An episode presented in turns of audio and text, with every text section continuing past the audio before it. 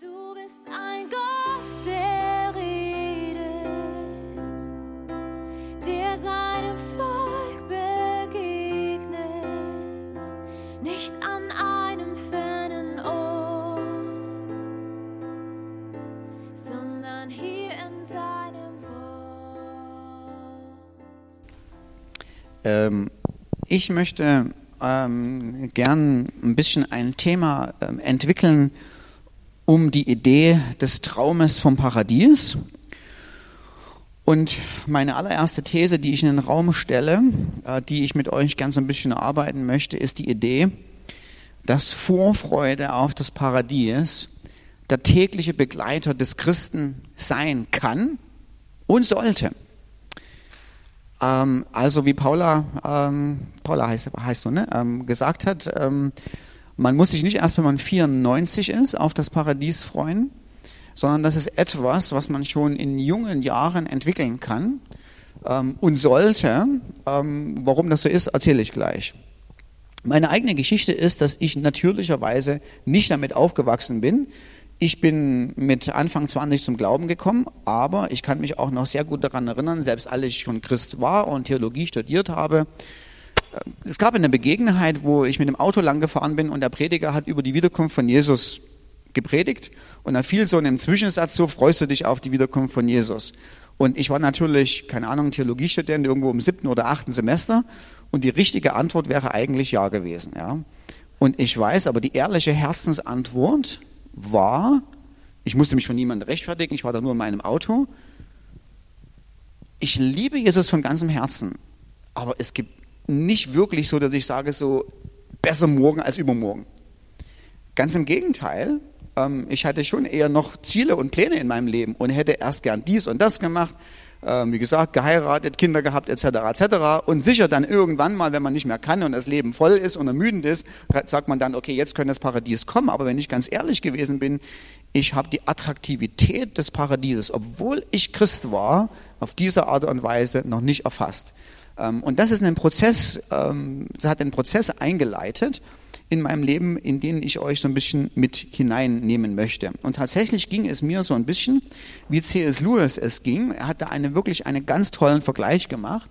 Er hat gesagt, unsere gegenwärtige Einstellung könnte der eines kleinen Jungen ähneln, der, nachdem ihm gesagt wurde, dass Sex das höchste körperliche Vergnügen ist, sofort fragt, ob man dabei gleichzeitig Schokolade isst. Wenn er die Antwort Nein erhält, betrachtet er das Fehlen von Schokolade als Hauptmerkmal von Sex.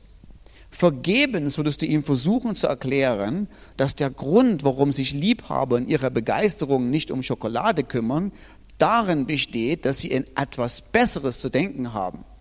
Der Junge kennt Schokolade. Er kennt das Positive, welches Schokolade ausschließt, nicht. Wir sind in der gleichen Position. Wir wissen, was Sex ist. Wir kennen nicht, außer in flüchtigsten Ahnungen, das andere, was im Himmel keinen Raum dafür lassen wird. Und ähm, das ist wirklich so. Also wenn man selbst Christen fragt, ähm, gibt es Sex im Himmel?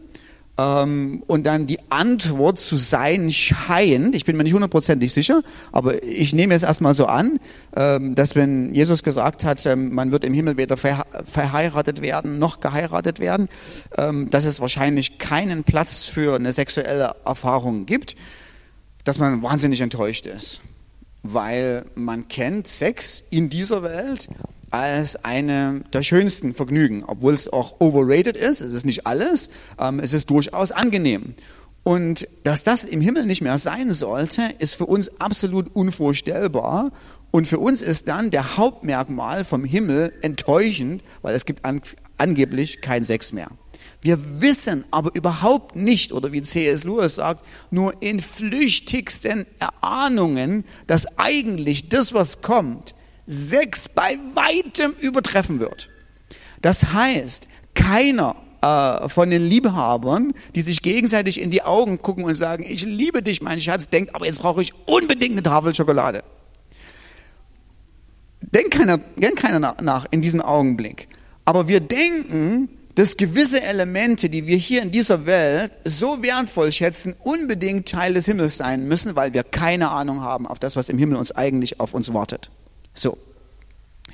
Nichtsdestotrotz, oder überhaupt nochmal, um, um ein bisschen am Anfang zurückzukommen.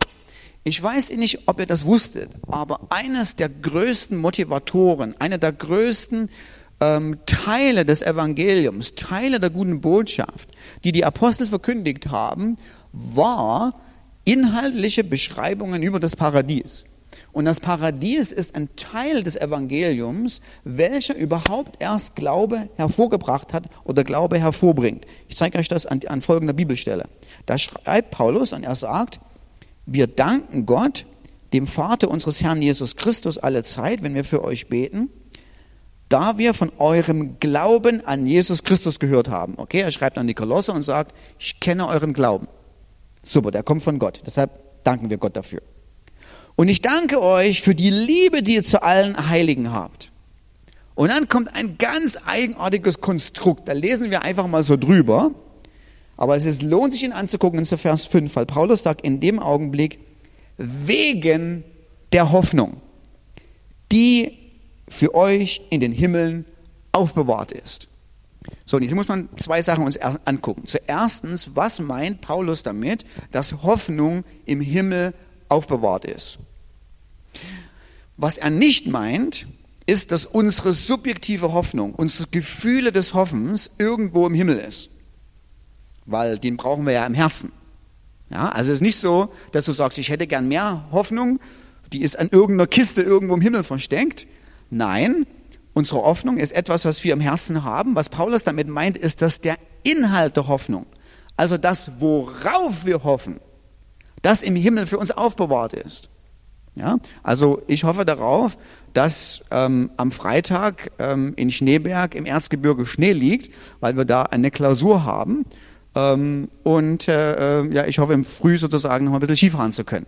Das heißt, die Hoffnung, die ich habe, ähm, ist der Schnee der auf dem Berg liegt. Und genauso ist das hier, was Paulus hier mit meint. Er sagt, das, worauf er hofft, ist sicher im Himmel aufbewahrt. Das wartet für euch schon. Das ist schon da, das ist schon real, das ist schon in Existenz.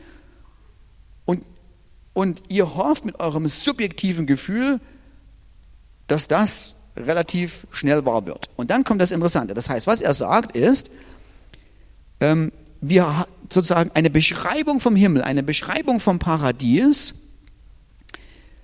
Das Paradies ist real, es ist im Himmel. Und interessanterweise müssen wir uns dieses kleine Wort wegen angucken. Das ist das griechische Wort dia. Und das, das schreibt den Grund oder beschreibt den Grund oder die Ursache.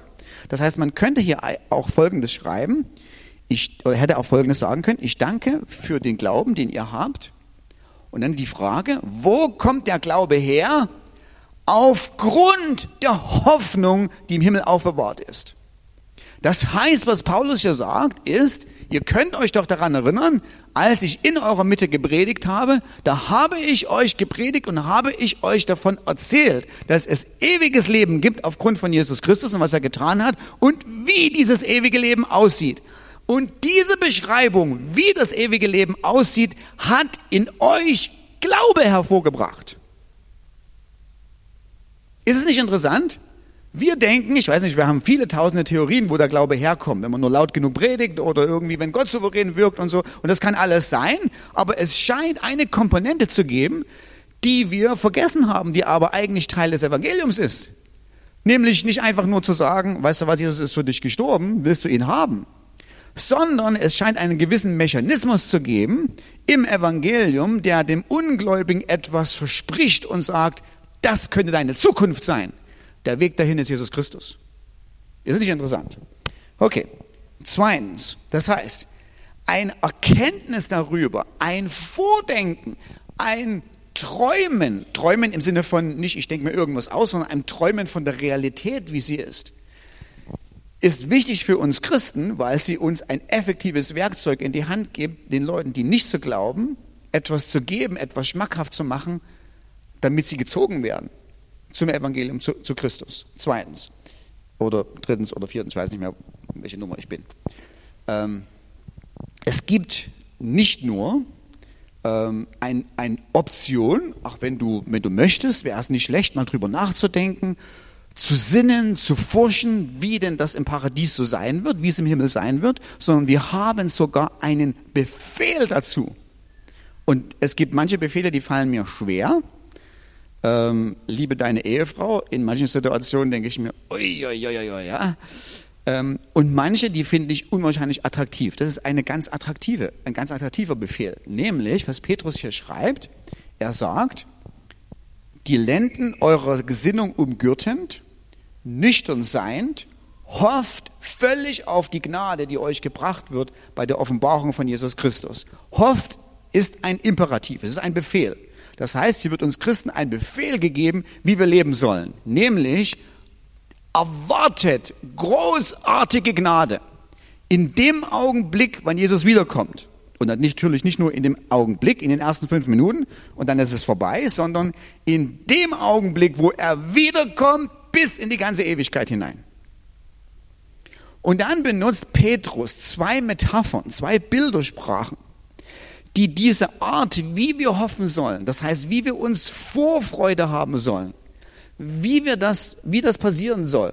Und das Interessante ist, er benutzt zwei Bildersprachen, die auf Intellekt, also ähm, ich habe hier geschrieben, die auf klare, konkrete, intellektuelle, begeisternde Vorfreude beinhalten. Das heißt, wenn ich Luise frage, freust du dich auf den Himmel? Und sie sagt ja. Und ich sage so, warum? dann sollte eigentlich intellektuell mehr kommen als, naja, es wird schon irgendwie schön werden.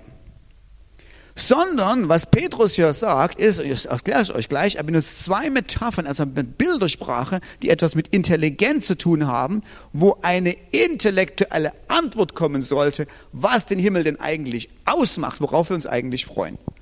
So, es, äh, erkläre ich euch. Erstens ist die Idee von Lenden der Gesinnung. Das Wort Gesinnung bedeutet dein Denken, dein Hirn. Und Lenden haben damit was zu tun, äh, wie man sich in der Antike gekleidet hat. Ähm, du hast nämlich so, also vor allen Dingen, nicht vor allem, eigentlich nur die Römer haben eine offizielle Toga getragen, so wie ich es euch aus diesem schönen Bild mitgebracht habe aus Italien, der schöne Römer hier.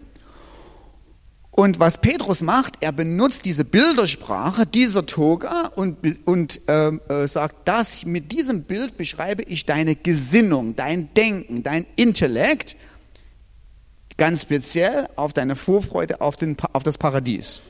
Und er sagt, so wie der Mann rumläuft, sollte dein Denken nicht sein. Denn wenn der mal in Action treten will, also wenn dieses Gehirn, also das ist, was Petrus sagt, er sagt, das ist ein Beispiel für dein Gehirn. Und damit nimmt er diesen, diesen, diesen in Römer oder diese in Toga gekleideten Römer und sagt, stell dir mal vor, das Gehirn will mal in Action treten. Das geht maximal so. Ja, weil wenn der mal einen großen Schritt machen will, verheddert er sich total und es würden lustige YouTube-Videos dabei rauskommen. Hätte es damals YouTube gegeben. Ja? Das heißt, das, was, man machen, was er machen muss, ist, so soll dein Gehirn wirken, äh, funktionieren. Toga hoch, in der Gürtellinie zusammen, sodass du, ich glaube, ich habe euch nächstes Bild nochmal mitgebracht, so dass du, mm, nur halb jugendfrei, aber ist okay, ihr konzentriert euch auf die Beine, ja, so dass du, so dass du,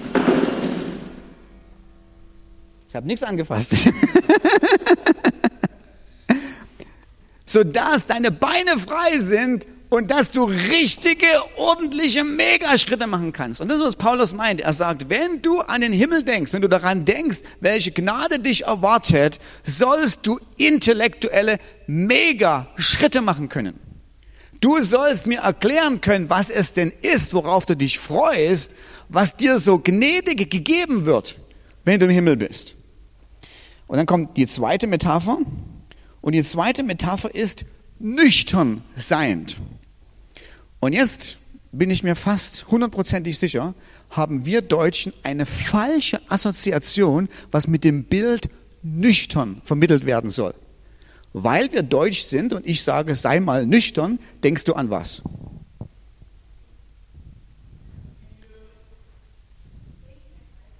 trink kein Alkohol und warum nicht? Damit du nicht zu viel Spaß hast. Ja?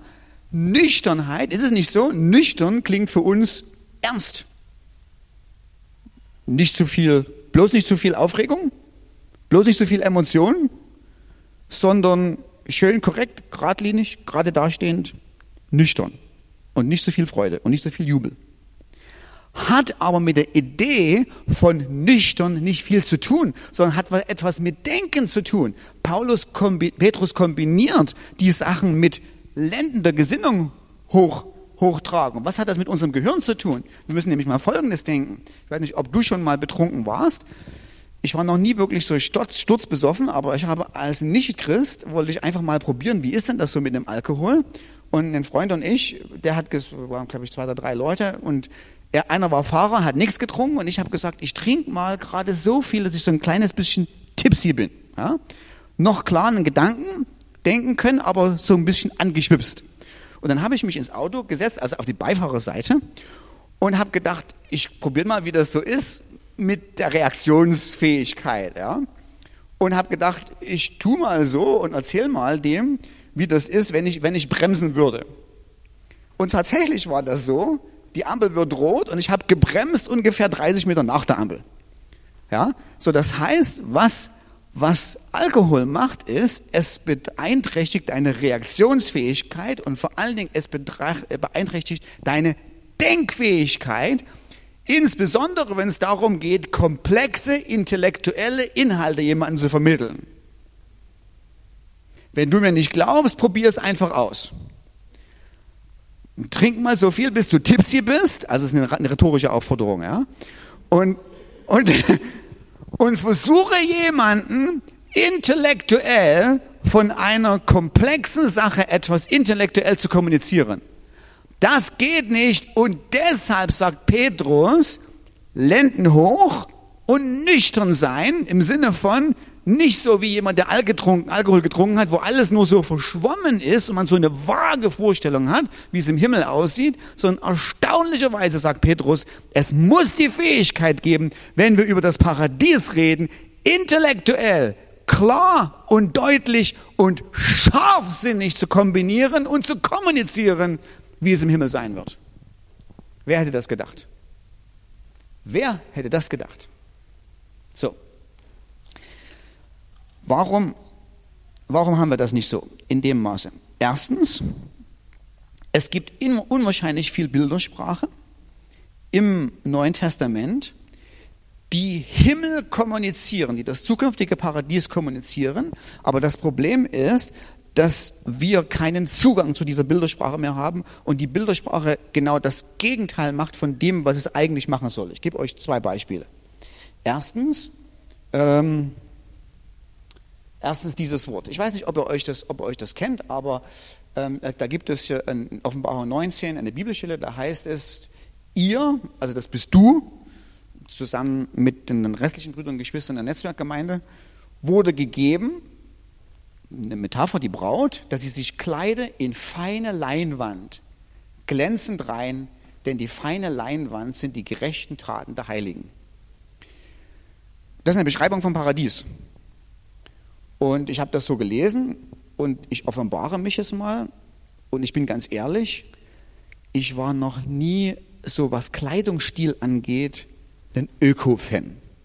Ja?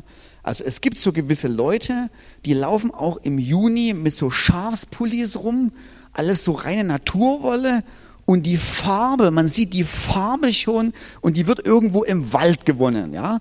Und ich gucke mir das an und ich habe, ich weiß noch, es geht heute viel um, keine Ahnung, wie ich meine Frau kennengelernt habe oder so, aber ich, die hat nicht so eine Sachen getragen, aber ich habe das befürchtet, ja, dass ich mal so jemanden heiraten muss, ja, der solche im Wald gewonnene äh, Farbpullis trägt, ja. Ich bin kein Ökotyp, ja. Und ich lese diese Sache, ja, und das klingt mir so nach Öko, ja. Also wer von euch möchte gern in Leinen gekleidet sein, ja? Also Leinen für mich ist irgendwie so ein derber Stoff, ja, der ist kratzig ähm, steht und überhaupt nicht attraktiv. Hat damit was zu tun, dass meine Assoziation mit Leinen verkehrt ist. Und man muss ein bisschen graben, und dann habe ich hier gemacht, ähm, und habe das griechische Wort mal rausgeguckt und mir sind die, die Schuppen vor den Augen gefallen, weil das Wort, was für Leinen beschrieben ist, ist, wird hier, äh, wird hier beschrieben mit einer ganz feine Stoffart, die vor allem von vornehmen Leuten trotz ihren hohen Preises gern getragen wurde, weil sie extrem leicht war. Und ich habe das sogar dann mal ähm, entdeckt ähm, auf einer griechischen Vase in einem Museum. Ähm, jetzt völlig unabhängig davon, ob dir der Kleidungsstil gefällt oder nicht, aber man sieht, wie dünn das ganze Ding ist, dass das das feinste, hochwertigste Material ist, wofür die Leute Unsummen ausgegeben haben. Und plötzlich bekommt das Ganze eine ganz andere Nuance.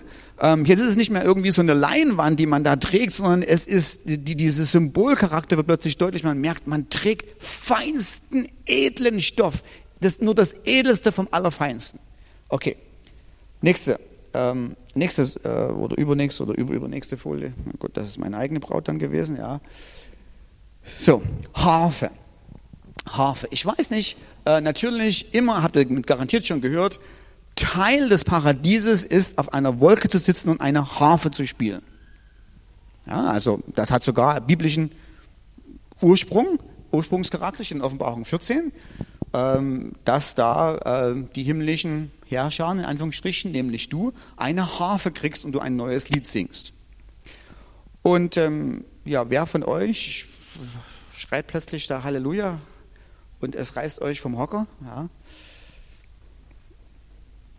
weil wir die falsche Assoziation von Harfe haben. Ja? Wir denken an Harfe, so das letzte Konzert, ja, wo, keine Ahnung, irgendwelche alten Omis hingehen. Aber wer von euch hat sich schon mal ganz bewusst äh, eine Karte gekauft für ein Hafenkonzert? Ist nicht, ne? In der Antike ist es aber was ganz anderes. In der Antike siehst du Hafen immer da, wo so richtig die Post abgeht. Also habe euch hier zum Beispiel diese Frau äh, mitgebracht, die nobelst gekleidet ist, begrenzt mit einem Ehrenkranz, die irgendwie geradezu, ähm, ein, äh, ich glaube, die geht irgendwo zu einem Opfer. Das heißt, das aller, eines der allerhöchsten Feste im Jahr. Äh, nur dann gibt's Harfe. So, das heißt, wenn du Harfe, äh, wenn du irgendwo Harfe in der Antike siehst, hast du das Gefühl, hier ist was los, hier ist die Action, hier tanzt der Bär, hier rockt die Sau, ja, wie auch immer. äh, Harfe, Harfe, da geht's wirklich so, da, da ist einfach nur, da geht's so richtig ab. Und das ist völlig egal, wenn du irgendwo mal ein griechisches Museum gehst, wirst du es überall finden. Überall da wirklich, wo was richtig Geniales abgeht, da ist eine Harfe. Ähm, und übrigens, ähm, jetzt ja, da haben wir es auch nochmal. Ähm, da ist eine Hochzeitsfeier mit einer Harfe. Und, nee, ich wollte eigentlich woanders hin, aber ist egal. Naja, und dann gibt es noch vieles anderes, was ich euch erzählen wollte. Unter anderem, dass es so Beschreibungen geben wird im Himmel, dass es kein Meer mehr gibt. Das hat aber nichts damit zu tun, äh, dass es keine Ozeane mehr gibt, dass es kein Surfen mehr geben wird, sondern es hat etwas damit zu tun, wir, wir verstehen manchmal die Metaphern nicht. Meer ähm, äh, in der Offenbarung hat damit was zu tun, dass die negativen Assoziationen, die mit Meer verbunden sind, wie dieses untergegangene Schiff, also Unglücke, Dramen, Böses, äh, Stürme, Seenot, dass es die nicht mehr gibt, aber dass es durchaus so sein wird, ähm, dass es das im Himmel noch geben wird, nämlich dass man sich unter so einem schönen Pinienbaum sitzen kann mit einer, keine Ahnung, frischen eiskalten Coca-Cola und einfach nur die Aussicht aus Meer gucken können. Okay, so. Das war meine Vorrede, also meine Einführung. Und ähm, jetzt kommen wir, das war sozusagen so Geschmack machen. Und ich möchte euch mit euch noch ein paar Minuten verbringen, natürlich das zu machen, wovon ich gesprochen habe, nämlich intellektuell ein paar Sachen zu erarbeiten, wie wird denn der Himmel eigentlich aussehen. Ja, kann ich einfach nur sagen, macht mal, viel Spaß sondern mal wenigstens mal so auf die Fährte gehen. Wie ist es denn jetzt intellektuell? Was, wie, worin besteht denn eigentlich jetzt der Himmel? Und Nummer eins habe ich mir von Jonathan Edwards geborgt, der gesagt hat, aufgrund dessen, dass er Offenbarung 22 gelesen hat, wo geschrieben steht, eines der höchsten, also das ist sozusagen eine der höchsten Beschreibung äh, dessen, was das Paradies ausmacht, ist, du wirst Gottes Angesicht sehen und sein Name wird auf deine Stirn geschrieben stehen. Und ich weiß nicht, ob du eben gerade jetzt Halleluja innerlich geschrien hast oder nicht, aber die Leute, die das damals gehört haben, denen war glatt die Spucke weg. Also, die haben kurz vor Ehrfurcht auf ihrem Stuhl gesessen, dann sind die aufgesprungen und haben gesagt, Halleluja, Halleluja, wir werden sein Angesicht sehen. Muss man natürlich erklären, warum ist das so? Also, diesen Satz hat Jonathan Edwards genommen und hat gesagt, die Faszination des Himmels, was den Himmel schön macht, wird hauptsächlich darin bestehen, die Schönheit, und er benutzt das englische Wort the beauty, die Schönheit der Herrlichkeit Gottes im Angesicht von Jesus zu genießen. Also, Jonathan Edwards sagt, du wirst in den Himmel kommen und du das, was den Himmel zum Himmel macht, ist, dass du Christus sehen wirst. In Christus siehst du das Angesicht Gottes und weil du in Christus das Angesicht Gottes sehen wirst, wirst du in der Ewigkeit nicht einen Moment der Langeweile haben, nicht einen Moment der Traurigkeit, sondern du wirst das Angesicht von Gott sehen und wirst ein Leben lang fasziniert und innerlich glücklich sein. Und jetzt die Frage, warum? Und da hat Jonathan Edwards uns auch geholfen, weil er Folgendes gesagt hat. Warum ist es denn so attraktiv? Ich gehe mal einen Schritt zurück, weil ihr dürft noch nicht lesen. Warum ist es denn eigentlich so attraktiv, Gottes Angesicht zu sehen? Und da muss man Folgendes erstmal mitkriegen. Also, man weiß das schon lange, aber die Psychologen in der heutigen Zeit haben das neu bestätigt. Sehen, etwas Schönes zu sehen, äh, ist Ursache für menschliche Freude im Herzen. Also deshalb baut man eben nicht nur so wie Baustil der DDR-Baustil der 70er und 80er Jahre. Das war, weiß nicht, warum man das gemacht hat, sondern man baut eben mit Stuck, äh, man baut mit gewissen Proportionen, und ich weiß nicht, wenn ihr so die alten Häuser uns anguckt, wo man das bewusst gemacht hat, weil man noch Geld für Schönheit hatte, ähm, wusste man eben, man muss Längenmaße mit Breitenmaße auf so eine Art und Weise kombinieren, dass es schön aussieht und wenn es geht, noch irgendwie so ein Sims dran und das Dach so schräg. Und wenn die Proportionen stimmen, steht der Mensch vor dem Haus und denkt so, das gefällt mir. Ja? so. Und, dann, und das wird immer noch besser. Ja? Das ist, was der Mensch gemacht hat. Jetzt hat Gott was ganz Interessantes gemacht. Gott hat dem Menschen Gesichter gegeben. Und man hat Experimente gemacht äh, mit Leuten, die, denen konnte man, nachdem es sozusagen äh, Kameras gab, wo man die die Augen beobachten konnte, ähm, hat man Probanden in einen Raum geführt. Da hingen verschiedene Sachen, Bilder, ähm, eine Stehlampe, ähm, einen Springbrunnen, und unter anderem eben, was weiß ich, einen Mann und eine Frau oder wie auch immer. Und da hat man dem Mann gesagt, geh da einfach mal rein in den Raum und bleib da mal, ohne große Anweisung. Und dann hat man beobachtet, weil das Auge scannt die Umgebung ab, das flimmert ständig so hin und her, worauf das menschliche Auge guckt. Ich weiß nicht mehr ganz die Prozentzahl, irgendwie, keine Ahnung, 94, 96 Prozent oder so. 94 bis 96 Prozent der Zeit schaut der Mensch in das Gesicht eines anderen Menschen. Nur die andere Zeit guckt er so nebenbei, was hat er so einen besonderen Pulli an, interessantes Gelb, ja, hm, ja. Aber ansonsten fokussiert das Auge immer im Gesicht. Und wisst ihr, warum das so ist? Weil Gott in unsere Gesichter Schönheit gelegt hat. Und das Auge sehnt sich, das Herz, was sich nach Schönheit sehnt, weil es Freude empfängt, geht automatisch zu menschlichen Gesichtern. Das ist übrigens der Hauptgrund, warum Männer Frauen heiraten. Und brauchen überhaupt nicht sich darüber schämen. Das ist einfach so, ja. Das hat Gott so gemacht. Es tut uns einfach im Herzen gut, einer Frau ins Gesicht zu gucken. Das ist einfach faszinierend. Ja? Und dann, wenn du verheiratet bist, dann fallen dann noch andere Hüllen, wo man ebenso interessanterweise Freude daran empfindet, weil man sieht. Es ist faszinierend. Ja, das heißt, die Idee ist, wenn du Dinge siehst, sehen hat die Kapazität, dir Freude zu kommunizieren. So, warum ist es jetzt aber so interessant, Gott anzugucken? Und da komme ich jetzt endlich zu diesem Teil. Weil Jonathan Edwards sagt, du musst dir vorstellen, was kannst du denn Schönes noch so alles angucken?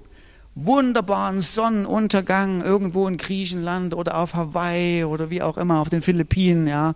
Ein, ein wunderbar schönes weißen Strand und die grünen Palmen ragen da so rein und dann läuft da deine Braut äh, in, in, im Brautkleid, im weißen Brautkleid entlang, ja. Und dein Auge ergötzt sich, weil es einfach so schön und so attraktiv und so wunderbar ist. Und Jonathan Edwards sagt, nimm all die Dinge, die du dir vorstellen kannst Nimm die Schweizer Berge. Also warum fahren die Leute zum Beispiel in die Schweiz in die Berge? Der, der Berg macht nichts für dich. Der hat nichts zu bieten. Außer interessanterweise, dass der irgendwie gut aussieht. Ja.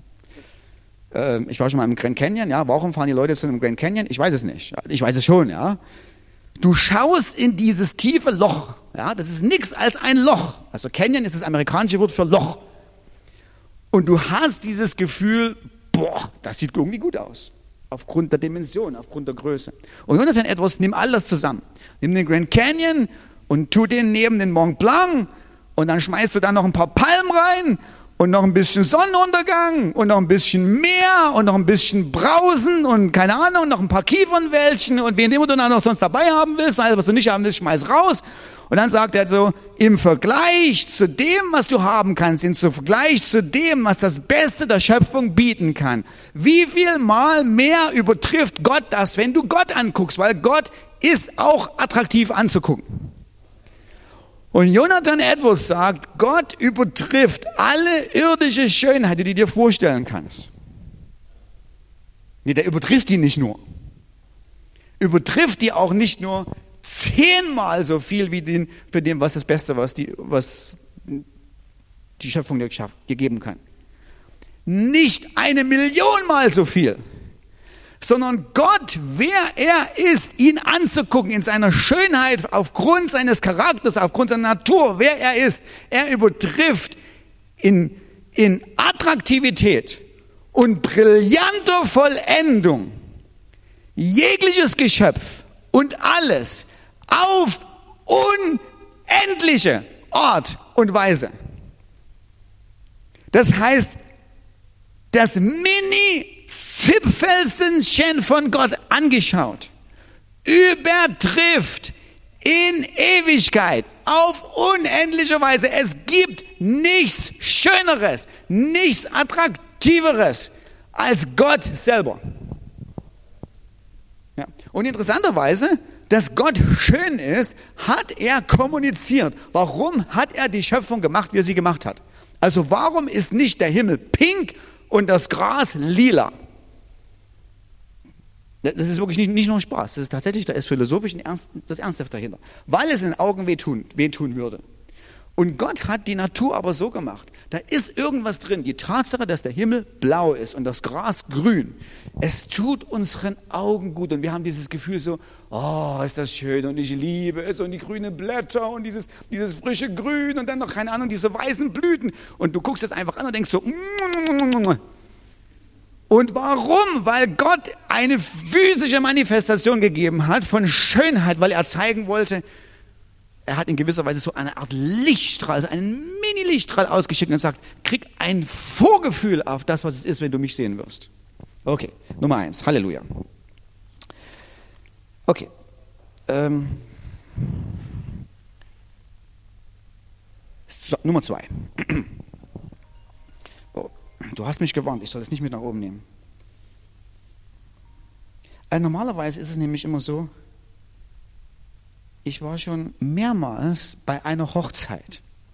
Und während der Hochzeitszeremonie ruft Dirk Anke mich an. Der ruft mich zweimal, zweimal im Jahr an. Höchstens, ja. Aber ist mehrmals vorgekommen. Ich stehe da und will eben gerade sagen, willst du? Und das Telefon klingelt und ich denke so, ha, ich hab's gewusst, das ist Dirk Anke, ja. okay zurück. Du hast irgendwie, keine Ahnung, eine prophetische Gabe oder irgend sowas. Ähm, wir sind gerade bei Hochzeit. Die Faszination des Himmels. Die Faszination des Himmels. Wie der Himmel ist, wird in der Bibel mit einer Hochzeit verglichen. Heißt es, ich sah die heilige Stadt, das neue Jerusalem ist eine Beschreibung, ist eine Metapher, ist eine Bildersprache für wer wir sind als Gemeinde, für wer du bist. Aus dem Himmel von Gott herabkommen, bereitet wie eine für ihren Mann geschmückte Braut.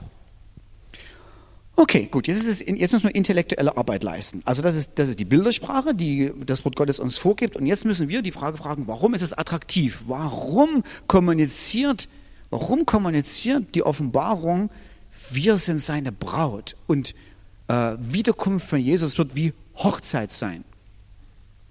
Natürlich, weil Gott geguckt hat und er hat gesagt, ich brauche eine Bildersprache, ich brauche eine Metapher. Was benutzen wir? Und ich sage jetzt mal gleich, was benutzen wir für diese intensive Sehnsucht und das Geliebtsein,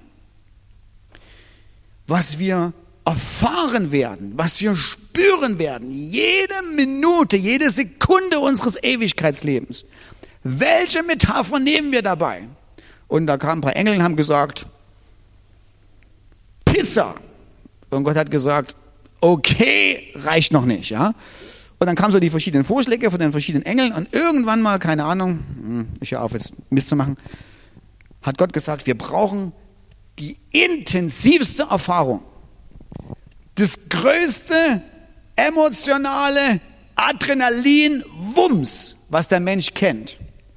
Den größten Moment von Leidenschaft, den größten Moment von Oh! Um das zu beschreiben, wie wir uns fühlen werden, wenn Christus uns begehrt, weil wir seine begehrten, erlöste Braut sind. Ich weiß nicht, wer es dann vorgeschlagen hat, welcher Engel oder welche Person der Dreieinigkeit haben gesagt, wir nehmen die Hochzeit. Weil die Hochzeit ist der Moment, wenn die Braut da reinkommt. Und bei mir war es bei einer Hochzeit war es so, ja.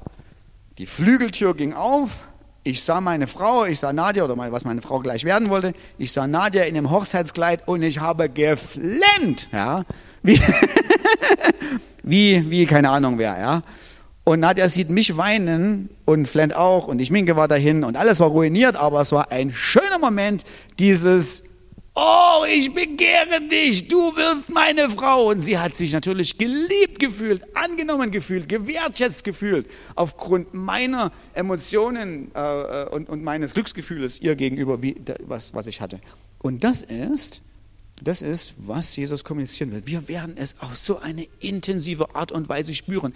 Hochzeit, Brautsein ist wieder nur so ein kleines, ein Mini-Fünkchen von der enormen Lichtquelle, von dem, was es eigentlich bedeutet, so innerlich geliebt, angenommen und begehrt zu sein. Es wird wunderbar sein.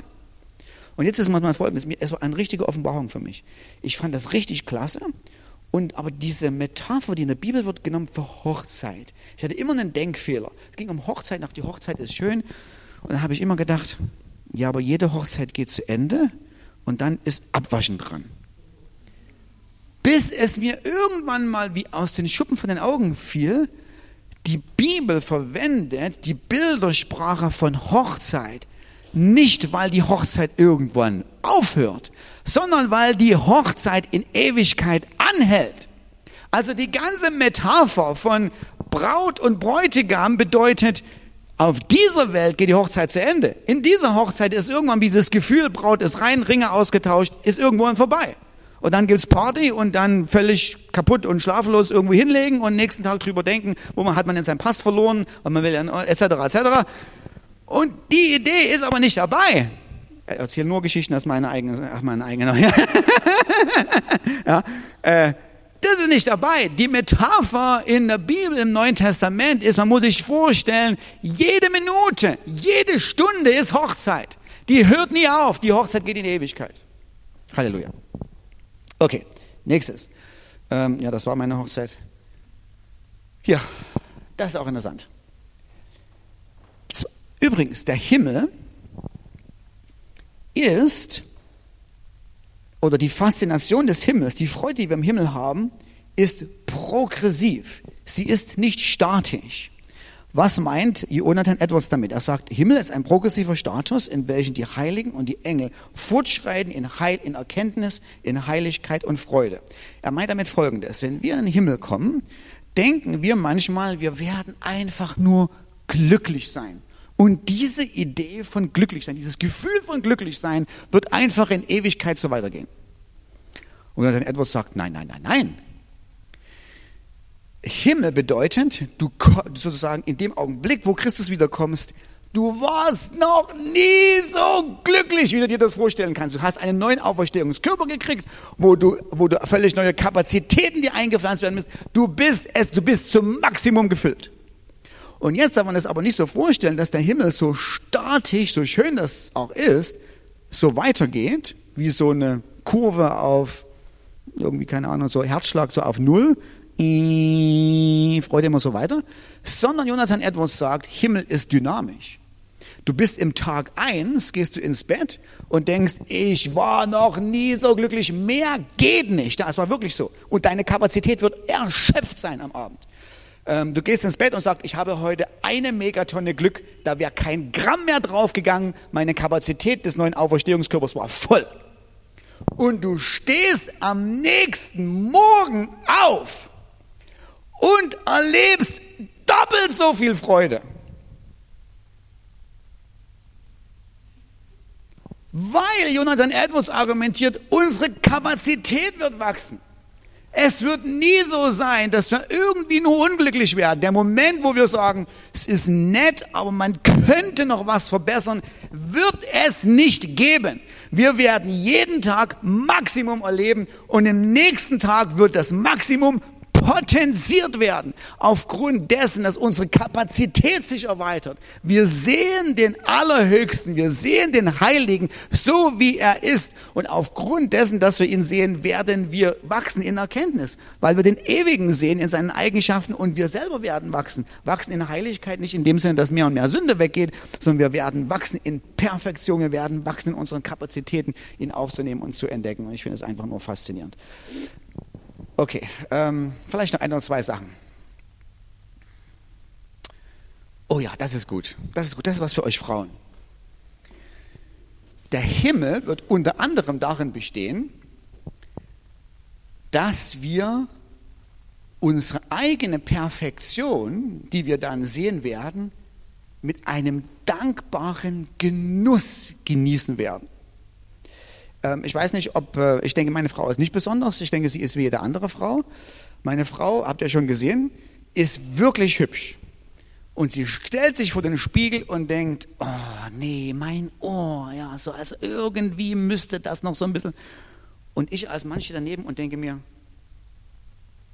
hier gibt es tausend Sachen, wo ich sagen würde, perfekt gemacht, ja.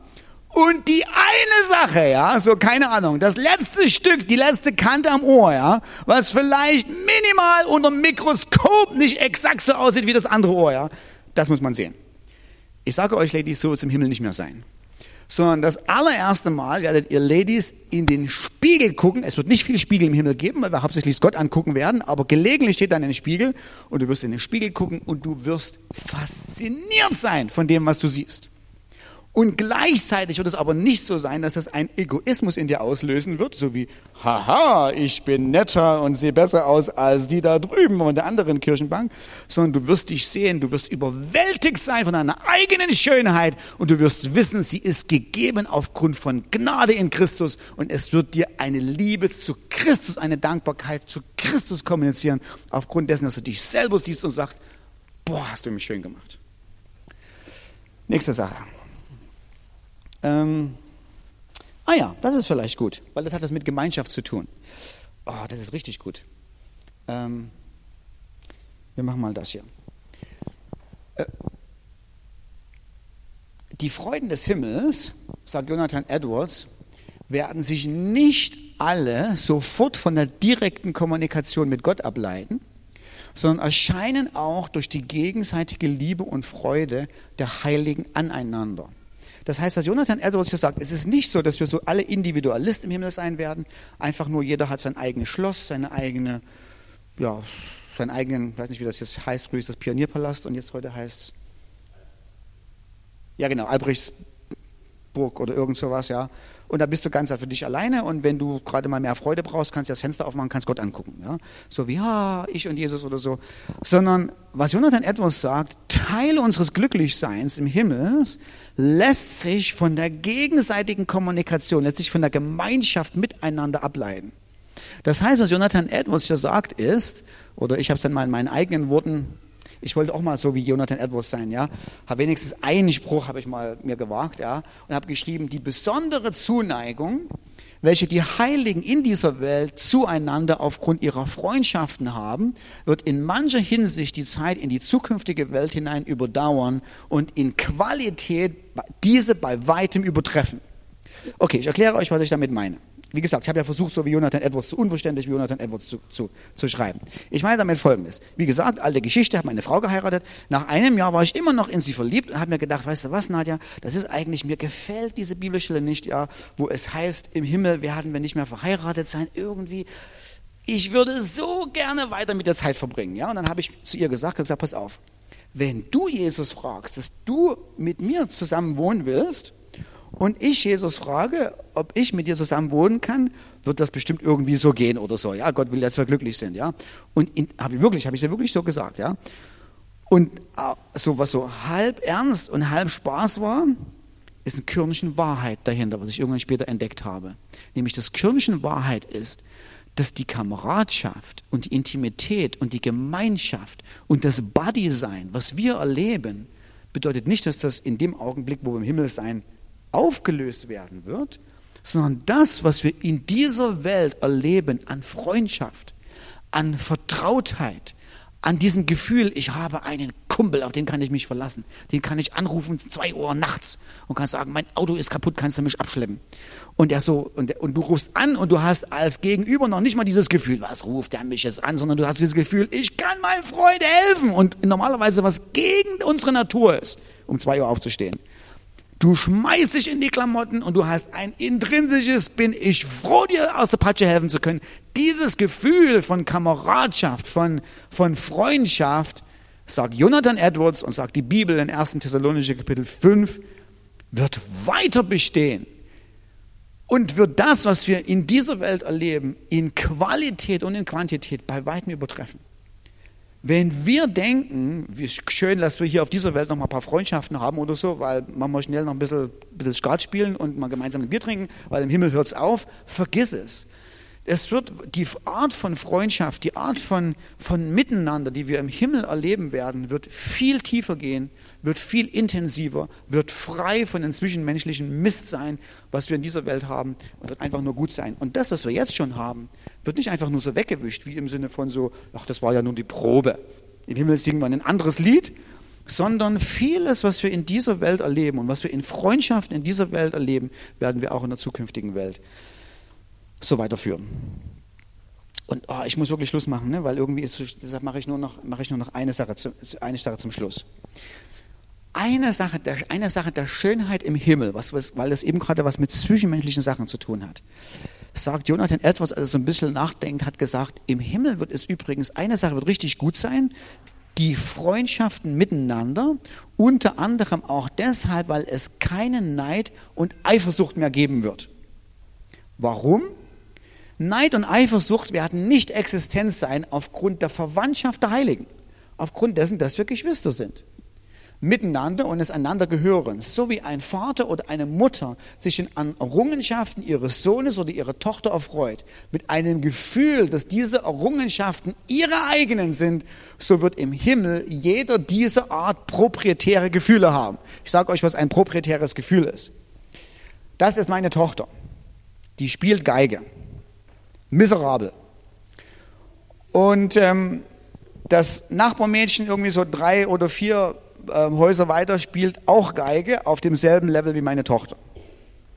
Wenn ich das Nachbarmädchen auf ihrer Geige rumfiedeln höre, währenddessen ich versuche, Büro-E-Mails in meinem Homeoffice zu schreiben, krass äh, platzt mir manchmal oder beinahe hat der Wutkragen. Und ich höre auf, kann man mal mit diesem elenden Gefiedel aufhören?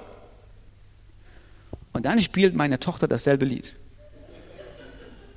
Und ich denke, uh, Vivaldi Revividus, ja, so, äh, keine Ahnung, ein Talent unten im, im Wohnzimmer. Das ist nur, weil sie meine Tochter ist. Und das werden wir im Himmel einander erleben. Es wird keine Eifersucht geben. Es wird nicht mehr geben, ja, du stehst zehn Meter näher am Thron dran, ja, so bin eigenartig. Und der tritt sich rum und sagt, ja, hättest du mal mehr gespendet, deine eigene Schuld, ja.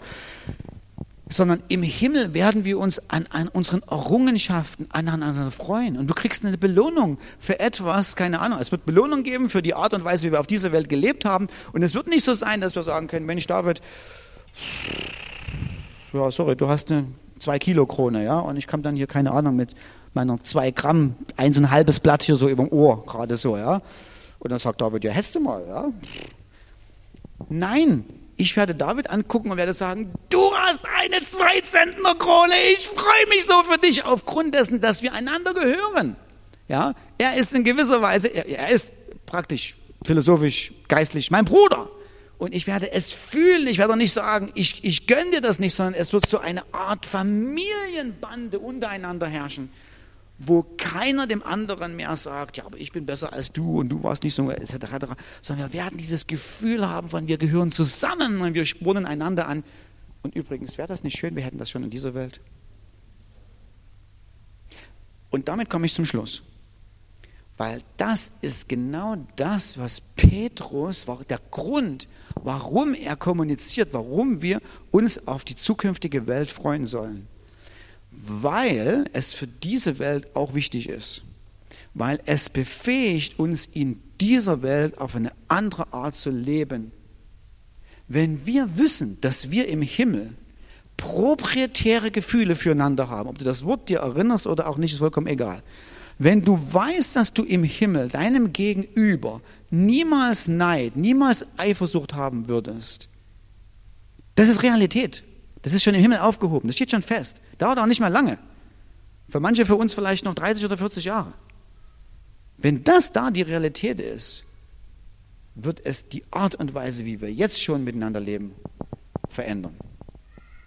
Und mein Schlusskommentar ist, es gibt noch viele Folien, es gibt noch so eine Unmenge an Schätzen im Wort Gottes zu erleben, wo Gott uns einlädt und sagt, träume, denke, philosophiere, entwickle einen Schatz in deinem Herzen, dass du durch das Leben gehen kannst auch wenn du 20 bist oder 25 oder 30 und in der Blüte deines Lebens stehst, es hat nichts damit zu tun, dass du nur erst in schlimmen Umständen irgendwo so anfängst. Naja, muss man irgendwie trösten, denken wir an den Himmel. Es ist Teil unseres Lebens. Es ist Teil unserer Bestimmung. Es ist doch nur eine Minute, wo wir hier auf der Erde sind und eine Unendlichkeit in der Ewigkeit, was unsere eigene Realität, was die unsere eigentliche Realität ausmachen. Es ist Zeit, sich darauf zu freuen und darauf zu sagen, wow, Jesus, zeige mir, öffne mir die Augen, lass mich es erleben und dieses Gefühl haben, ich sehne mich danach, dass es kommt. Weil es wird uns verändern auf die Art und Weise, wie wir hier leben. Himmlischer Vater, wir danken dir, dass durch das, was dein Sohn Jesus Christus am Kreuz getan hat und durch das allein wir zu einer lebendigen Hoffnung wiedergeboren wurden, zu einer Hoffnung, die im Himmel aufbewahrt ist für uns. Und himmlischer Vater, du hast uns einen kostbaren Befehl gegeben, dass wir unsere ganze Hoffnung darauf setzen sollen, für die unwahrscheinliche große Gnade, die uns gegeben wird, von in dem Augenblick und von jedem weiteren Augenblick in der Ewigkeit, wo Jesus Christus wiederkommt. Und Vater, ich segne die Netzwerkgemeinde, ich segne jeden einzelnen von euch, dass Gott euch auf eine Reise nimmt der Vorfreude auf eine Reise des Türöffnens, des Augenöffnens, des Herzenöffnens und zu sehen, wer der glorreiche Gott wirklich ist, den wir in der Ewigkeit sehen und genießen werden. Ich segne euch damit, dass Gott euren Radar anmacht und ihr im Alltag nach Vorfreude schauen könnt. Auf diese wunderbare, großartige Herrlichkeit, die Gott für uns bereitet hat.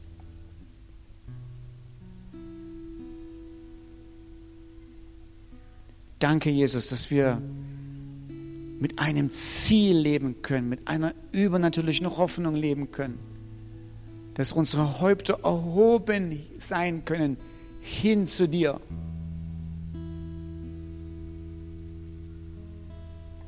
Aufgrund der unvorstellbar genialen Zukunft, die uns erwartet. Danke, himmlischer Vater. Amen und Amen.